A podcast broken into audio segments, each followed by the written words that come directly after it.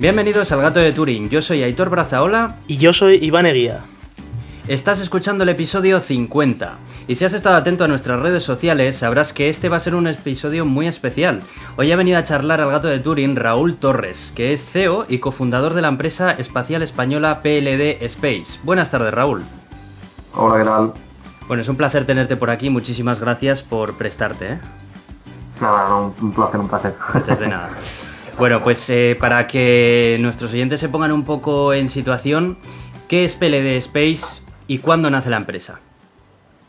Pues eh, PLD Space es una empresa del sector espacial que surgió en el año 2000, bueno, surgió antes del año 2011, en el 2011 fue cuando se constituyó.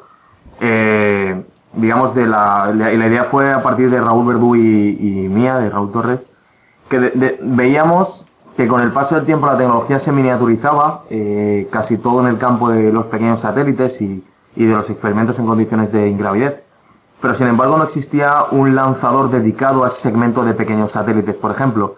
Entonces nosotros mm, elaboramos un plan de negocio que contemplaba desarrollar dos lanzadores para prestar lo que es el eslogan de la empresa, acceso científico y comercial al espacio, focalizado en eh, cargas pequeñas. Entonces, eh, mm, bueno, eh, hola, yo soy Iván.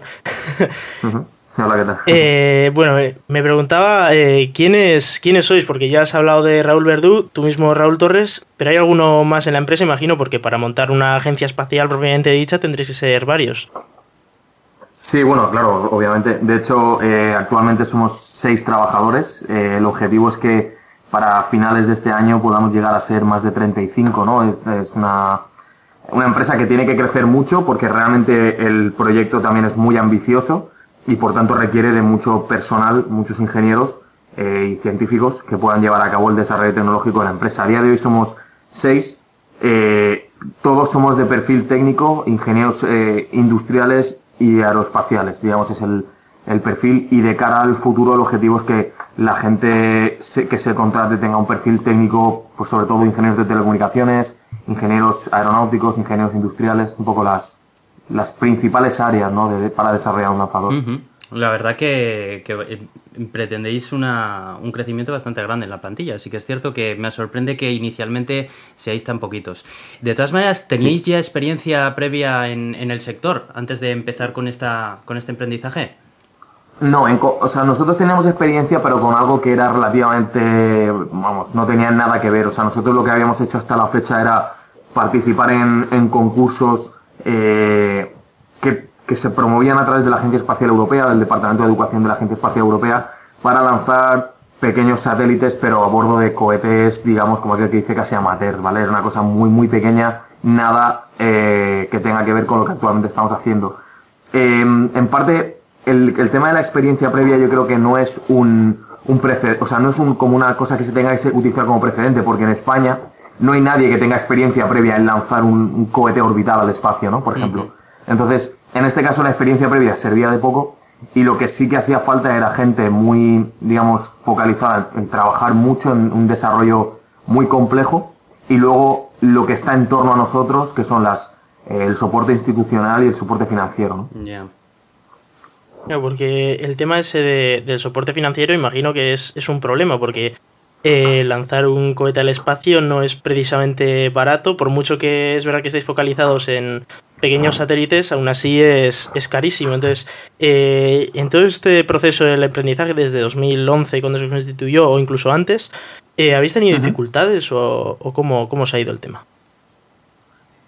sí, bueno, nosotros constituimos la empresa en 2011, luego durante todo el 2012 estuvimos trabajando con el Centro para el Desarrollo Tecnológico Industrial, que es CEDETI, que es la institución en España donde está, eh, bueno, pertenece al Ministerio de Economía, pero es donde está ubicada la delegación de la Agencia Espacial Europea. Entonces nosotros presentamos ahí un proyecto que consistía en desarrollar estos dos lanzadores que hemos comentado, Arion 1 y Arion 2, y eh, iniciar nuestro, eh, nuestro desarrollo tecnológico basándonos en la propulsión como, eh, digamos, eh, tecnología más crítica de cara al diseño del futuro lanzador.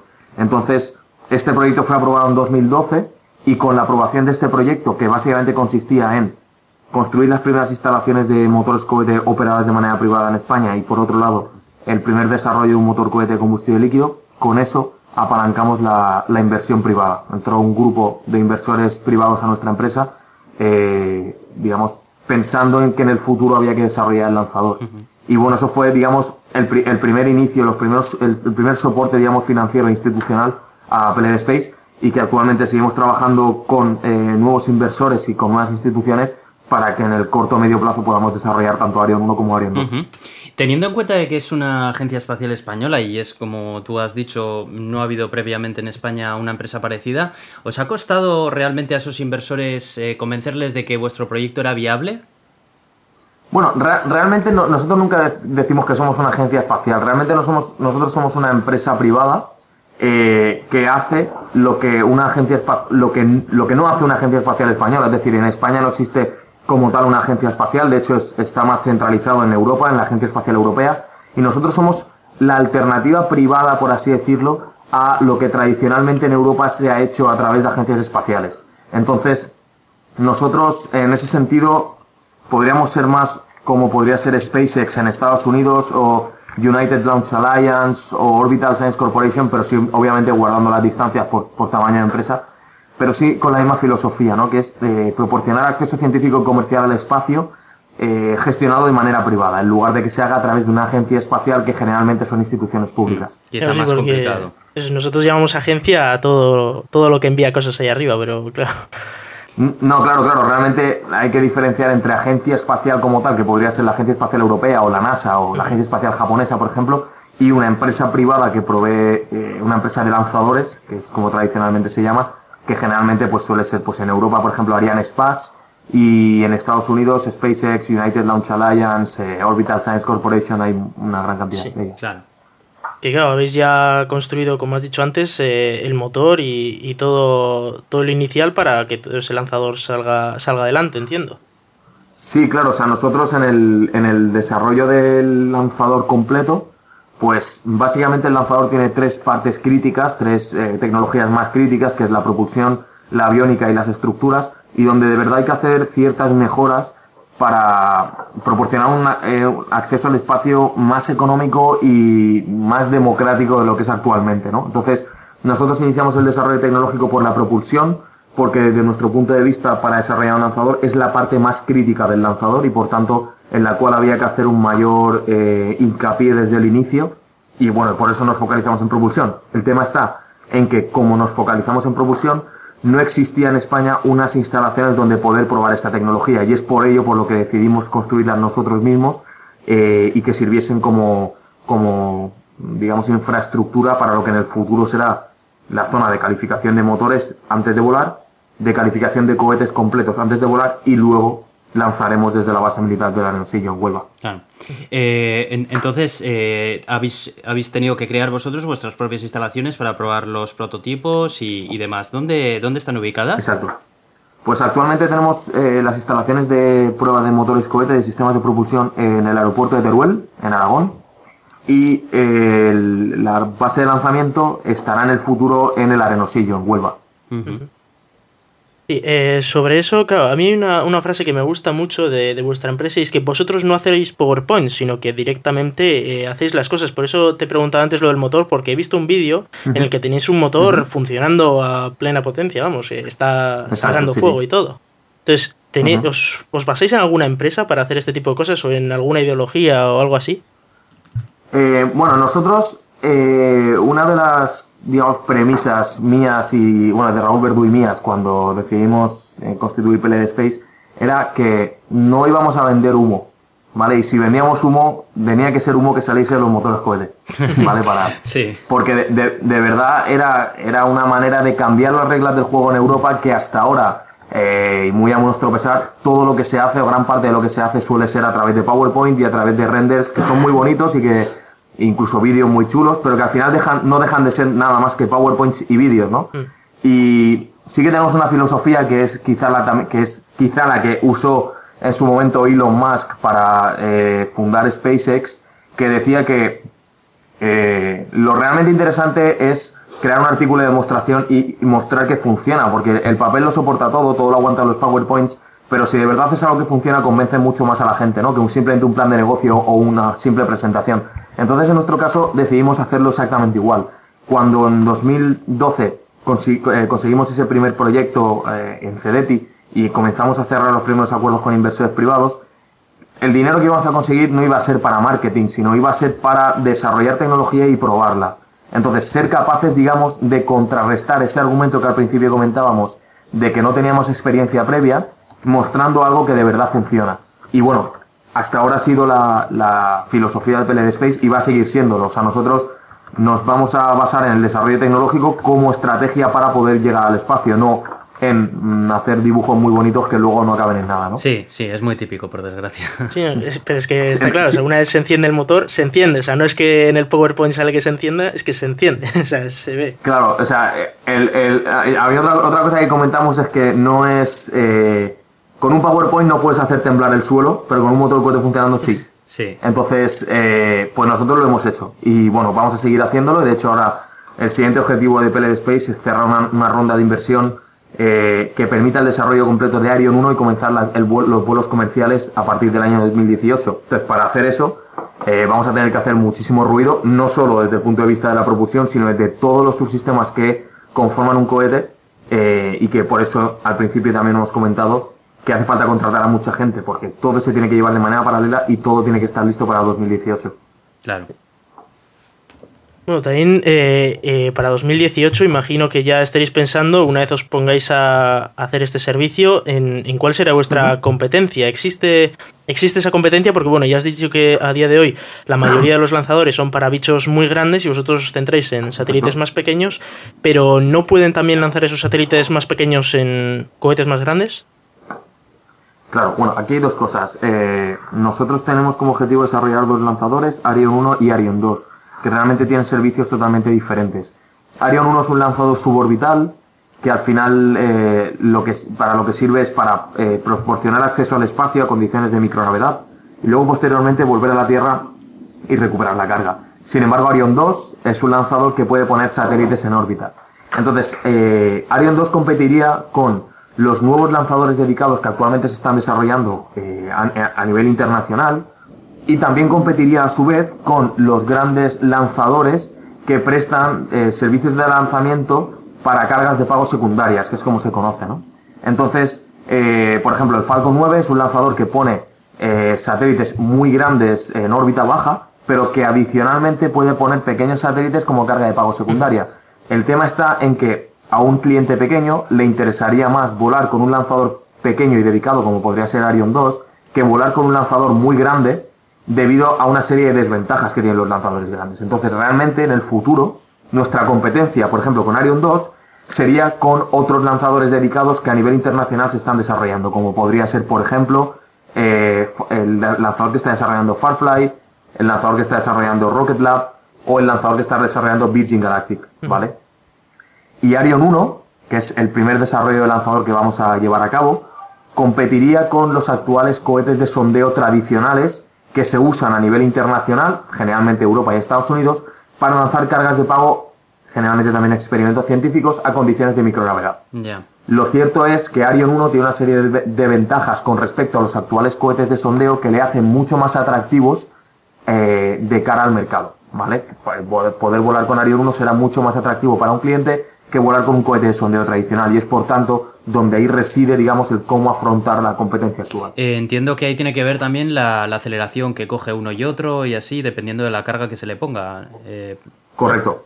El, efectivamente, el tema está en que eh, los cohetes de sondeo tradicionales, que vienen derivados de, misiles, tienen, un tienen básicamente tres problemas. El primer problema es las altas aceleraciones que alcanzan cuando están en vuelo. Eso perjudica mucho a la carga de pago. Pero por otro lado, la tecnología viene derivada de misiles y es extremadamente cara debido a que es tecnología militar. Y por último, la tecnología es totalmente desechable, con lo cual eso al final repercute en el coste. El tema está en que el lanzador Arion 1 es un lanzador que es reutilizable, que el coste es un tercio de lo que actualmente el cliente tiene que pagar y que además la aceleración que alcanza durante el vuelo es casi una cuarta parte de, de estos cohetes, digamos, derivados de misiles. Por tanto, eh, esas, esas ventajas hacen que en el futuro Arion 1 sea mucho más competitivo de lo que es actualmente un cohete sondeo tradicional. Y aparte de trabajar en vuestros propios cohetes, eh, ¿ofrecéis algún tipo de servicio también a otras empresas con cierta tecnología que hayáis eh, desarrollado ya vosotros o, no es algo que hayáis pensado? Bueno, para nosotros la tecnología que hemos desarrollado hasta ahora es bastante, digamos, crítica. Es decir, nosotros de momento no desarrollamos, por ejemplo, motores cohetes para nadie. Eh, lo que sí que es cierto que tenemos unas instalaciones en, en, el aeropuerto de Teruel, que es el Banco de Ensayos de Sistemas de Propulsión, que puede ser utilizado por otra empresa externa. Eh, digamos, una empresa externa puede traer su motor cohete y nosotros podemos dar el servicio de testing, ¿vale? Eso sí que es una cosa que podemos hacer porque el banco de ensayos permite cierta flexibilidad de cara a poder probar motores externos a nosotros. Lo, lo que sí que es cierto es que en cierto modo el pasar por el aro, por así decirlo, de enfrentarte a desarrollar un motor cohete, eh, es un, donde reside realmente el know-how de Play Space, ¿no? El, hecho de que nosotros hayamos decidido enfrentarnos a la tecnología y a resolver ciertos problemas extremadamente complicados que tiene la propulsión, eh, hace que sea una ventaja de cara a la competencia también. Entonces, al final, si una empresa quiere ser nuestra competencia, en cierto modo tendrá que saber de propulsión o tendrá que comprar motores a alguien, pero tendrá que probarlos. Con lo por tanto, al final el know-how vas a tener que adquirirlo sí o sí. Ya, ya, ahí. Eh, por ejemplo, el, caso práctico es eh, en Estados Unidos la empresa United Launch Alliance y la empresa Orbital han comprado los motores a Rusia y se encuentran siempre con los problemas de que como el motor falle puedes paralizar varios años tu desarrollo del, o sea, tu lanzador, tu servicio de lanzamiento, mientras que SpaceX decidió desarrollar sus motores de manera unidireccional ellos solos y han conseguido resolver todos los problemas y tiene un lanzador muy, digamos, maduro en cuanto a propulsión. porque de hecho les pasó ¿no? a, Orbital, creo que fue, que se les explotó un cohete precisamente por eso. Claro, Orbital Science Corporation con el cohete Antares decidieron no desarrollar propulsión, sino que la compraban a Rusia, compraban un motor cohete de los años 70 y se han encontrado con un problema que es que llevan casi un año ya sin poder lanzar ese lanzador, valga redundancia, porque eh, los, motores que habían comprado no estaban del todo bien para poder volar. Entonces, eh, al final te das cuenta de que es una tecnología tan crítica que no te la puedes jugar y en nuestro caso hemos decidido apostar por ella desde el inicio para ser y convertirnos en unos maestros de la propulsión. Nos vamos a meter ahora un poco en temas más técnicos y, empezamos hablando del Arion 2, vuestro segundo cohete, que sería aquel que llegaría ya a órbita. Eh, hemos estado viendo que tiene tres etapas, cuando ahora, por ejemplo, el Falcon 9 parece que tiene dos, si no me equivoco. Sí. Y, bueno, ¿cómo, así tres etapas? Explícanos esto. Vale, pues el lanzador, bueno, por varios requisitos el lanzador tiene tres etapas, pero eh, al, final, al final ahí entran muchas cosas acopladas, ¿no? Es como complicado de entender, pero realmente el que un lanzador tenga dos etapas o tenga tres etapas depende de cómo de grande es generalmente tu primera etapa y de cómo de grande es tu segunda etapa. Nosotros hemos decidido desarrollar etapas más pequeñas porque así eh, son más sencillas de integrar y el cohete en sí es más pequeño. Es decir, el hecho de que tengas más etapas hace que tu, tu primera etapa, por ejemplo, también sea en cierto modo un poco más pequeña. Al final, consiste en repartir toda la energía que tú tienes que proporcionar al satélite para ponerlo en órbita durante todo el vuelo propulsado repartirlo o en dos etapas o en tres. Si las repartes en tres, las etapas son un poco más pequeñas, ¿vale? Son más sencillas, por tanto, de transportar, son más sencillas, por tanto, de probar y los motores son más sencillos también de diseñar. Entonces, ha sido una serie de condiciones de diseño que nosotros hemos tomado de cara a que el lanzador tenga tres etapas. Como desventaja, el hecho de que tengas tres etapas implica que vas a tener tres eventos de apagado en vuelo, eso es un poco más complejo, y dos stagings en vuelo, dos separaciones de etapas en vuelo. SpaceX, por ejemplo, como habéis puesto ejemplo, solo tiene un evento de separación de etapas en vuelo.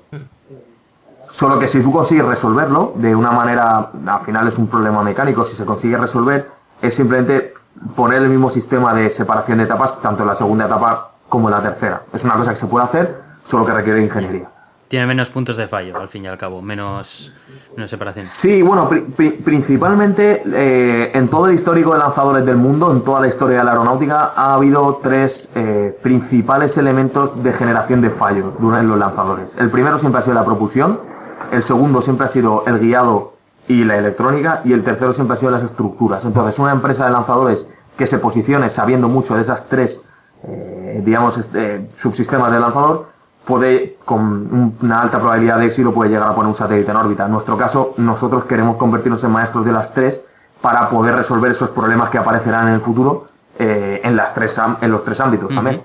¿Y cuándo tenéis pensado lanzar por primera vez? ¿Y tenéis también pensado lanzar a órbita? ¿Y, cuándo sería?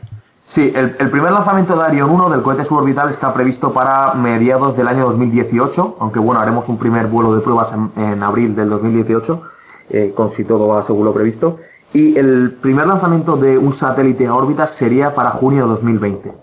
Ese es el calendario que tenemos previsto, puesto que tenemos que desarrollar dos lanzadores desde cero y aunque comparten la misma tecnología, hay tiempos que no se pueden reducir, que básicamente pasan por una serie de procesos de calificación, de mm, certificaciones de vuelo, sobre todo a nivel de propulsión, estructura y aviónica, y que no se pueden reducir más. O sea, no por tener recursos infinitos puedes llegar antes a mercado. Recordemos que Elon, Elon, Musk, Elon Musk fundó SpaceX en el año 2002 pero el primer lanzamiento exitoso del Falcon 1 fue a finales, mediados finales de 2008. O sea, mm, lleva su tiempo, ¿no? Y, es, es complicado, digamos, a cortar plazos.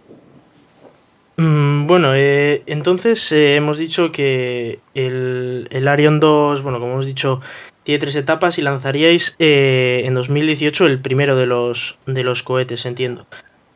El Arion 1. Y, y realmente el, mercado que tiene mm, un cohete suborbital es, es grande, digamos, es tiene suficientes experimentos, digamos, de, que necesiten microgravedad para usarlo. Sí, eh, la realidad es que, digamos, hay eh, un salto cualitativo y cuantitativo de eh, los aviones de vuelo parabólico a los cohetes de sondeo tradicionales, ¿vale? Entonces, actualmente en Europa y en Estados Unidos se financian una gran cantidad de experimentos, eh, tanto experimentos científicos como desarrollos tecnológicos, que generalmente primero se, prueban en aviones de vuelo parabólico. Es decir, se prueban en condiciones de ingravidez aquí en la Tierra hasta más o menos unos 30-40 segundos. El tema está en que cuando esos experimentos se han probado, generalmente los experimentadores y las empresas que quieren, digamos, incrementar el nivel de madurez de esos experimentos, lo que se conoce como el TRL en la tecnología, requieren de más tiempo de exposición a condiciones espaciales o de condiciones de ingravidez. Entonces, la única manera de poder hacerlo es o bien volar con un cohete de sondeo más allá de la Tierra y estar entre 3 y 15 minutos, que es lo que los cohetes de sondeo tradicionales ofertan, o eh, estar en la Estación Espacial Internacional y llevar a cabo ciencia en, durante de manera permanente. Claro, que no estará al alcance. Eh, claro, pero eso no está al alcance de todo el mundo Obviamente llegar a la Estación Espacial Internacional es extremadamente costoso y no todo el mundo se lo puede permitir, de hecho casi nadie se lo puede permitir. Y luego, por otro lado, la Estación Espacial Internacional no estará de forma permanente en el espacio, llegará un día en el cual deje de existir. Por tanto, el acceso a condiciones espaciales seguirá siendo una rutina, seguirá siendo necesario y ahí es donde entra Arion 1. Además, como hemos comentado antes, Arion 1 tiene una serie de ventajas con respecto a los cohetes de sondeo tradicionales que le hacen atractivo actualmente de cara al mercado y que le seguirán haciendo atractivo en el futuro cuando, por ejemplo, la Estación Espacial Internacional deje de existir.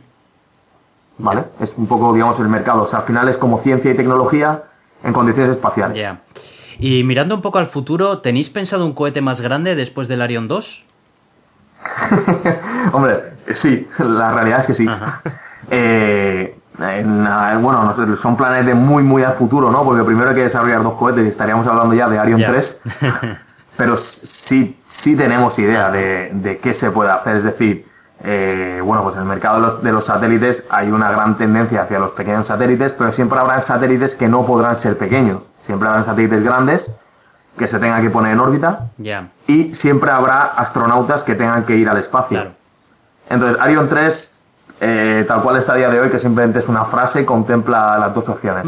Tanto lanzar satélites grandes como lanzar eh, dos astronautas A, órbita. No serían más de dos, porque entonces no sale un monstruo gigantesco, pero dos astronautas al espacio sí. Muy bien. Y bueno, hemos estado hablando de, de, que los bueno, que al menos el Arion 1 sería recuperable, no sé si el Arion 2.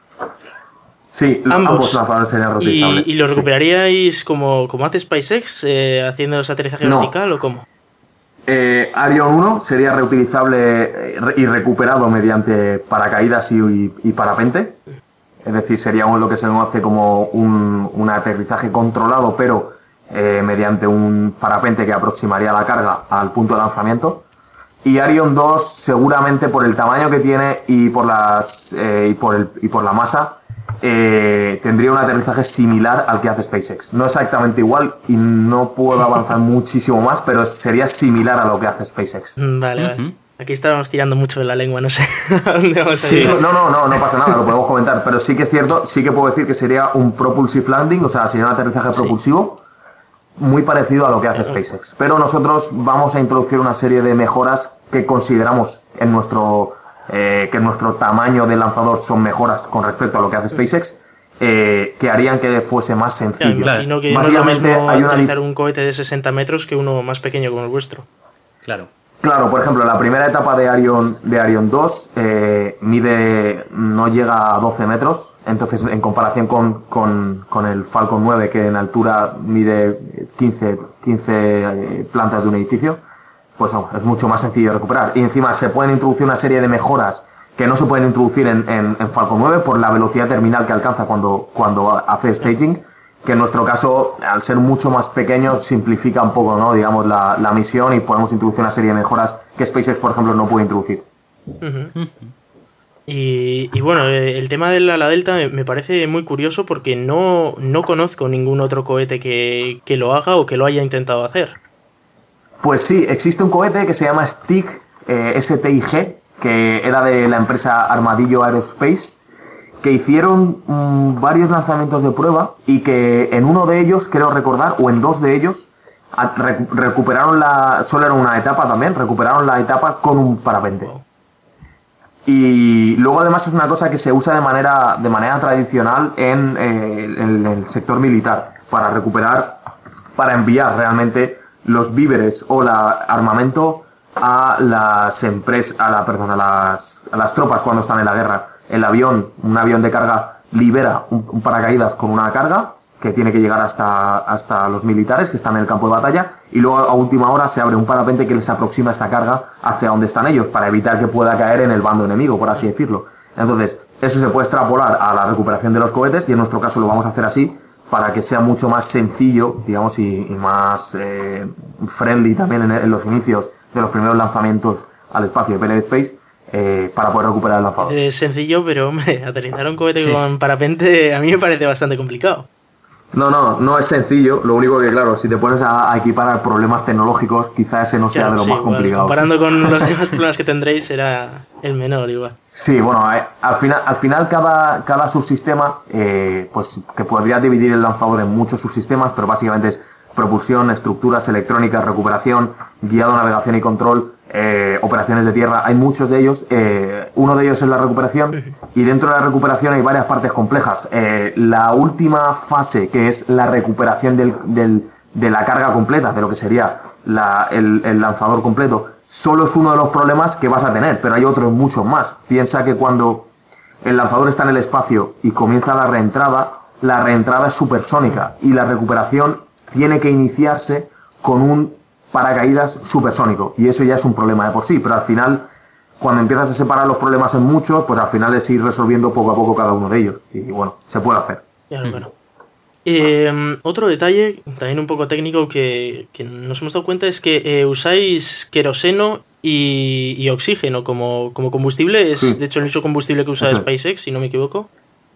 y, eso es, y el Soyuz. Eso sí, y cómo, eh, claro, eh, sé que también existe la posibilidad de usar hidrógeno y, oxígeno, por que además el tema es que como generan agua, pues es menos contaminante y tal. Eh, pero claro, también tenía mm. el problema de, que el hidrógeno tiene que estar extraordinariamente frío. Eh, claro, bueno, realmente a nivel de, propulsantes hay, hay diferentes, ¿vale? O sea, hay muchas combinaciones. Generalmente la combinación siempre se hace con oxígeno o con un compuesto que lleve oxígeno en la, en la propia molécula. Eh, por ejemplo, la hidracina, pues se usa con, eh, si la usas como bipropelente, se usa con eh, tetraóxido de nitrógeno, que, es un compuesto que lleva ya el, el, oxígeno, digamos, en la propia molécula. En nuestro caso, para un lanzador, generalmente, si no es hipergólico, se suelen utilizar tres posibles combinaciones, son las más utilizadas. Queroseno-oxígeno, hidrógeno-oxígeno o metano-oxígeno. En nuestro caso, decidimos utilizar el queroseno porque el queroseno está a temperatura ambiente y eso simplifica mucho aparte en cuanto a la manipulación y la logística y, la, eh, y el diseño, ¿vale? Y el hardware que te hace falta. El hidrógeno pese a que es mucho mejor en, prestaciones, tienes el, problema de que es, eh, es, criogénico y el oxígeno líquido también es criogénico. Entonces tendrías un motor como es el Vinci del cohete Ariane 5, dual criogénico, que es súper complicado de, desarrollar. Por contra, si quieres desarrollar un motor y que, y que puedas probarlo de una manera sencilla, te interesa que uno de los dos propelentes no sea criogénico y por tanto el, utilizamos queroseno que no, que no lo es. O sea, que entiendo que es eso, por el tema de la, de la complejidad. Sí, a nivel, a nivel eh, lanzador sería complicado porque estructuralmente es difícil de desarrollar una estructura dual, dual criogénica, o sea, que todo, esté congelado, por así decirlo. Y luego a nivel de propulsión también, y sobre todo a nivel de operativa. Además, el hidrógeno, eh, la llama de hidrógeno no es visible incluso, y podrías tener un, accidente en el cual haya un incendio y no lo estés viendo. O sea, es una serie de problemas. De hecho, una vez pareció que ocurrió un reporte en el cual el transbordador espacial ocurrió algo parecido a eso. Y al final todo, todo viene derivado de la complejidad que tiene operar con hidrógeno. De hecho, me suena eso que comentas del, del transbordador espacial, de que debía haber una, un incendio de hidrógeno y que si llegan a salir los astronautas para pues para salvarse, digamos, que habían atravesado las llamas, pero que nadie las había visto porque eran invisibles. Y eso es un, problema bastante grave. efectivamente, de hecho, cuando en, los vídeos del, del, Space Shuttle, del transportador espacial, cuando funciona, la llama del Space Shuttle es transparente, o sea, mm, por la combustión del hidrógeno. Y bueno, por ir terminando ya, si hay algún oyente que nos está escuchando y le gustaría trabajar para Pele de Space, eh, ¿qué es lo que podría hacer? pues, eh, bueno, nosotros realmente mm, hay algo que sí que nos gusta hacer cuando hablamos con la gente, digamos que en los últimos meses pues hemos salido también mucho en prensa y la gente se ha hecho mucho eco de todo lo que hemos hecho y hay mucha gente que está interesada en, trabajar con nosotros. Y lo agradecemos porque realmente, como aquel que dice, casi todas las semanas recibimos un montón de currículos de gente realmente interesada en trabajar con nosotros nosotros no tenemos un requisito, digamos, si no tienes esto no puedes trabajar con nosotros. Lo que sí que le decimos a la gente es que nos gusta gente que sea muy motivada, por un lado, que le guste trabajar en algo totalmente distinto y enfrentarse a problemas que quizá en un trabajo diferente no se encontraría. Y luego, sobre todo, gente que tenga ambición y que lo pueda demostrar habiendo, habiendo, o sea, mostrando que ha hecho otras cosas, ¿vale? Sobre todo, gente que diga, yo he hecho esto antes de, durante la carrera o yo he hecho esto mientras trabajaba en no sé qué, porque al final eh, es la, la, mejor manera de demostrar. En este país hay mucha gente con muy buenas, con muy buenos estudios y gente muy preparada, pero también es cierto que hay mucha gente, ¿no? Y una manera quizá de, de poder diferenciarte del resto es mostrando qué has hecho tú por tu propia cuenta, ¿no? Es algo que eso nosotros lo valoramos mucho y que siempre solemos preguntarlo. Por sí, es lo que comentabas un poco tú también antes, ¿no? Lo de, de PowerPoint nada, realmente muéstrame algo que al fin y al cabo es, lo mismo. Al final es llevar la, esa es la filosofía. La, la empresa a, ti mismo, entiendo. Eso es, eso es, es la filosofía PLD, que al final es una manera de poder eh, analizar cómo de competente, si fuese la palabra, vas a ser si te tienes que enfrentar a un problema que nunca antes te has enfrentado, porque al final, pues en la universidad te ponen problemas y te dan el libro al lado para intentar resolverlo, pero cuando en la realidad te enfrentas a un problema desde cero, es cuando se demuestra eh, tus capacidades, ¿no? Como ingeniero, como, como técnico en general. Claro, sí, de acuerdo. Y habéis visto que, hay talento en España, es decir, habéis visto esos muchos currículums que os mandan, alguno es realmente bueno.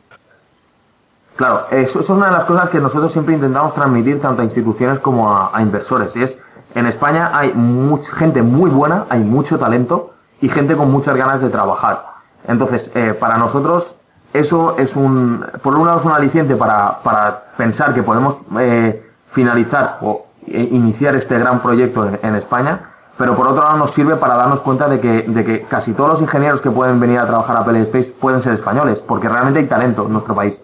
Hay, hay universidades que forman a mucha gente y la forman muy bien, y luego además hay gente que no se conforma solo con lo que da la carrera, sino que da un salto más, y esa a la gente que nosotros buscamos hace cosas que están fuera del ámbito cotidiano, por así decirlo, de, de, estudiar hasta las 8 y luego hacer otra cosa por ahí, ¿no? O sea, buscamos a gente que pueda demostrar que ha hecho más cosas y que se va, y va a ser capaz de enfrentarse a problemas que quizá en otra empresa no se enfrentaría. porque imagino que con la carrera salen un montón, pero imagino que luego estarán ahí los que se diferencian por hacer otro tipo de, de cosas.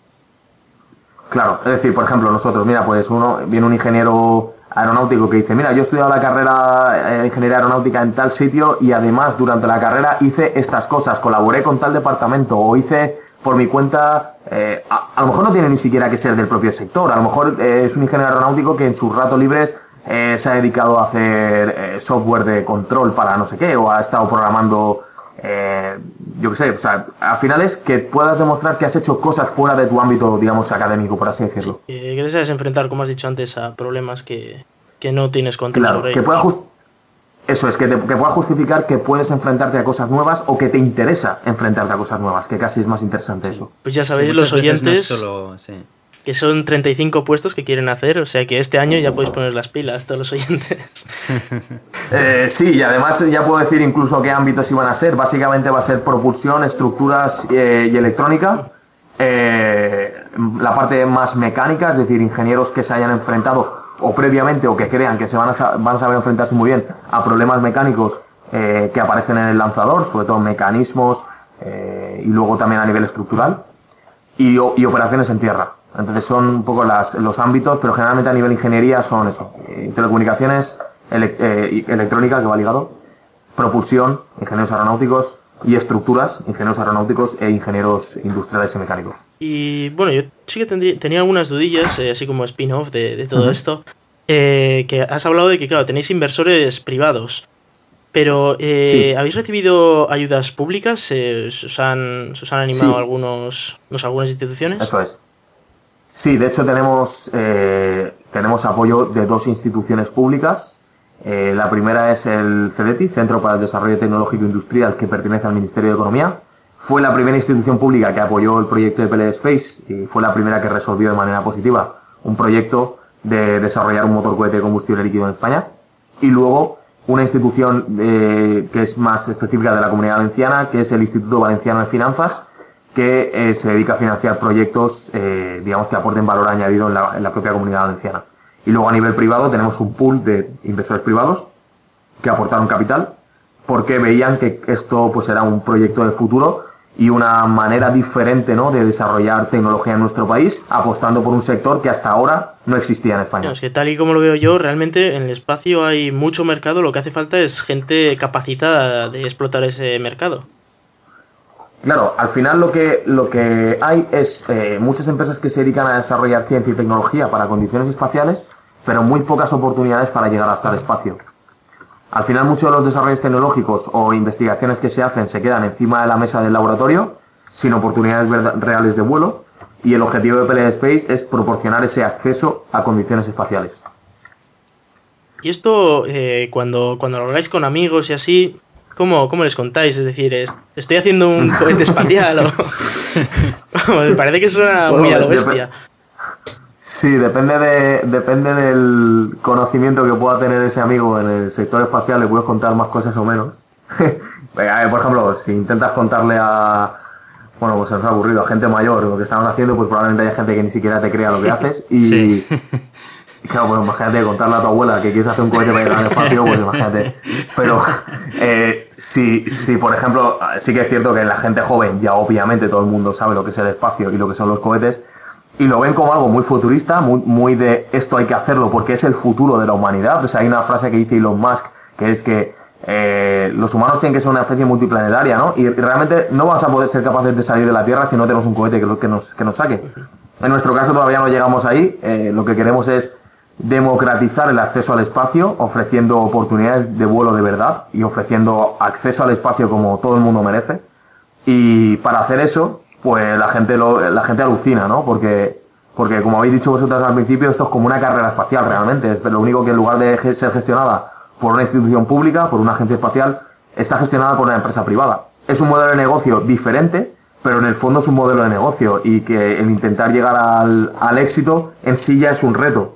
Y luego otro reto diferente será hacer el cohete, pero el, hacer de esto un negocio es, es, un reto, ¿no? Y bueno, pues, pues en eso estamos, la gente nos apoya, la gente cuando conoce el proyecto alucina, literalmente, Y, y, no, nos hemos, no nos hemos encontrado con nadie que, que, tenga un argumento en contra de un proyecto como este, ¿no? al final todo el mundo cree que esto es una, una necesidad al final. Sí, yo creo que es una idea fácil de transmitir a la hora de, demostrar, pues eso, que, que, es una iniciativa que realmente aporta valor al fin y al cabo. Claro, claro. Y, y yo que no solo valor, porque como tú decías, Elon Musk dice el tema de que tenemos que ser una especie multiplanetaria, pero eso no va a ocurrir de la noche a la mañana y hay que ir dando pasos para, para ese objetivo, ¿no? Claro. Él lo explica diciendo que, claro, si Claro. ahora nos pega un asteroide o lo que sea, estamos perdidos, pero habría que salir Claro. de aquí. Y la cosa es que no existe esa tecnología y podría ser eh, vuestra plataforma una manera, efectivamente, de crear tecnología que funcione en el espacio, que ya no solo por la parte de vuestro cohete, sino por toda la tecnología que podáis llevar como, como carga,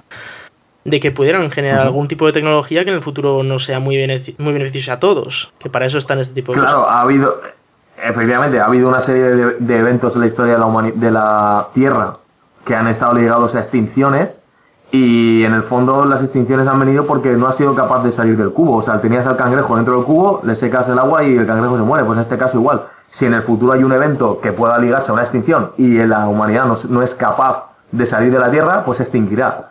Lo que propone SpaceX es hacer el ser humano multiplanetario, obviamente tienen la capacidad para poder hacerlo porque sus cohetes son muy grandes para poder salir de la Tierra. Y en nuestro caso lo que decimos es, para poder salir al espacio y para poder probar la tecnología en condiciones espaciales, tienes que tener acceso a esas condiciones espaciales. Y para ello necesitas un cohete que no tiene por qué ser un cohete tan grande como el que tiene SpaceX, sino que puede ser mucho más pequeñito, ¿no? Y es ahí donde vamos nosotros y es en donde nosotros nos queremos posicionar. Entonces, pues al final sí que es cierto que en el futuro eh, todo el mundo ve que la humanidad tiene- está de manera per- permanente ligada al espacio y lo que hay que hacer es desarrollar las tecnologías para poder llegar hasta el espacio. Claro. Bueno, pues eh, esas eran las preguntas que teníamos. No sé si quieres aprovechar a hacer alguna más por ahí, Iván, y aprovechar que tenemos... Hombre, yo, yo sabes que me puedo tirar aquí preguntando toda la tarde porque a mí me encantan estos temas. Pues adelante, si a Raúl no le importa... Venga, un poquito más, vamos. Sí, eh, bueno, eh, me preguntaba porque eh, decía, decía Elon Musk hace ya un, un año así que ellos pensaban a futuro también hacer satélites. Y este, esta es una idea Sí. que se os ha pasado también por la cabeza, el, el no solo hacer los lanzadores, sino llegar a hacer tecnología que pueda orbitar la Tierra.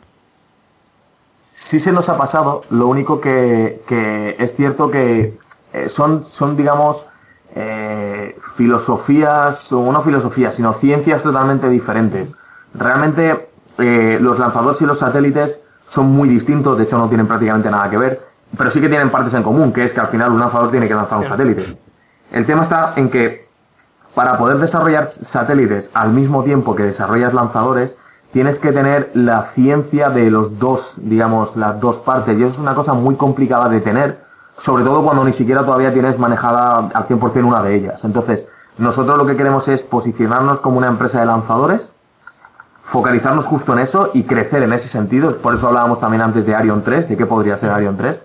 Eh, y luego ahí quizá veremos si podemos hacer abarcar a otra cosa que no sean los lanzadores. En principio a día de hoy no lo contemplamos, pero tampoco lo descartamos. Al final Solo que, tira para eh, claro, es un- es- si, si sale todo bien es una empresa que, que a futuro va a tener mucho, mucho trabajo y va a tener mu- mucha, digamos, eh, muchos desarrollos a llevar a cabo y quizá en el futuro incluso puedas utilizar un pro- el cohete como tal, la última etapa del cohete, por ejemplo, para utilizarse como satélite. O sea, realmente hay muchas cosas que se pueden hacer, solo que a día de hoy estamos claramente focalizados en desarrollar Arion 1 y luego desarrollar Arion 2. Ujú.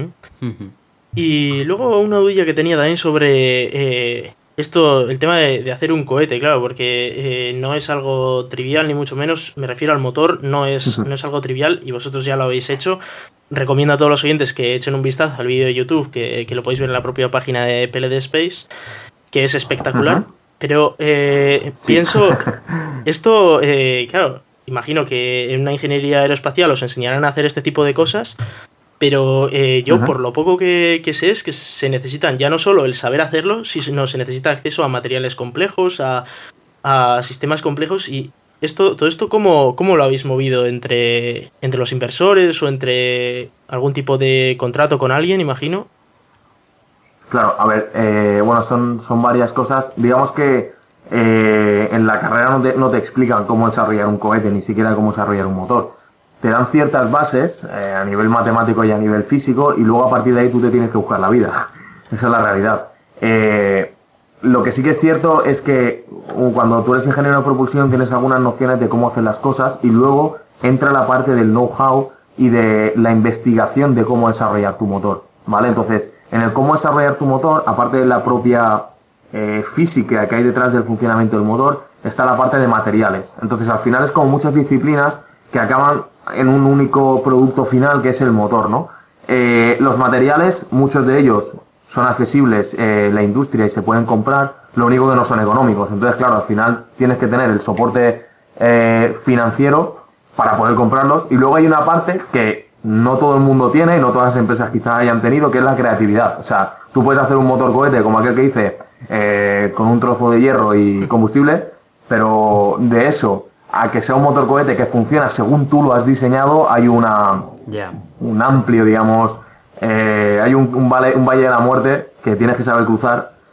Y bueno, pues en nuestro caso nos hemos focalizado en eso. Creo que hasta ahora como se puede ver en los vídeos y como siempre hemos defendido, eh, hemos hecho muchas cosas, pero todavía queda mucho por hacer. O sea, hasta que tengamos un motor calificado para vuelo, queda mucho por hacer. Aún así, creemos que tenemos la suficiente confianza y, los recursos para poder llevarlo a cabo y para poder hacerlo. Hombre, confianza desde luego transmitís porque lo habéis hecho esto entre solo seis personas. Esto, esto ni Spice 6, vamos, es que para ponerlo así.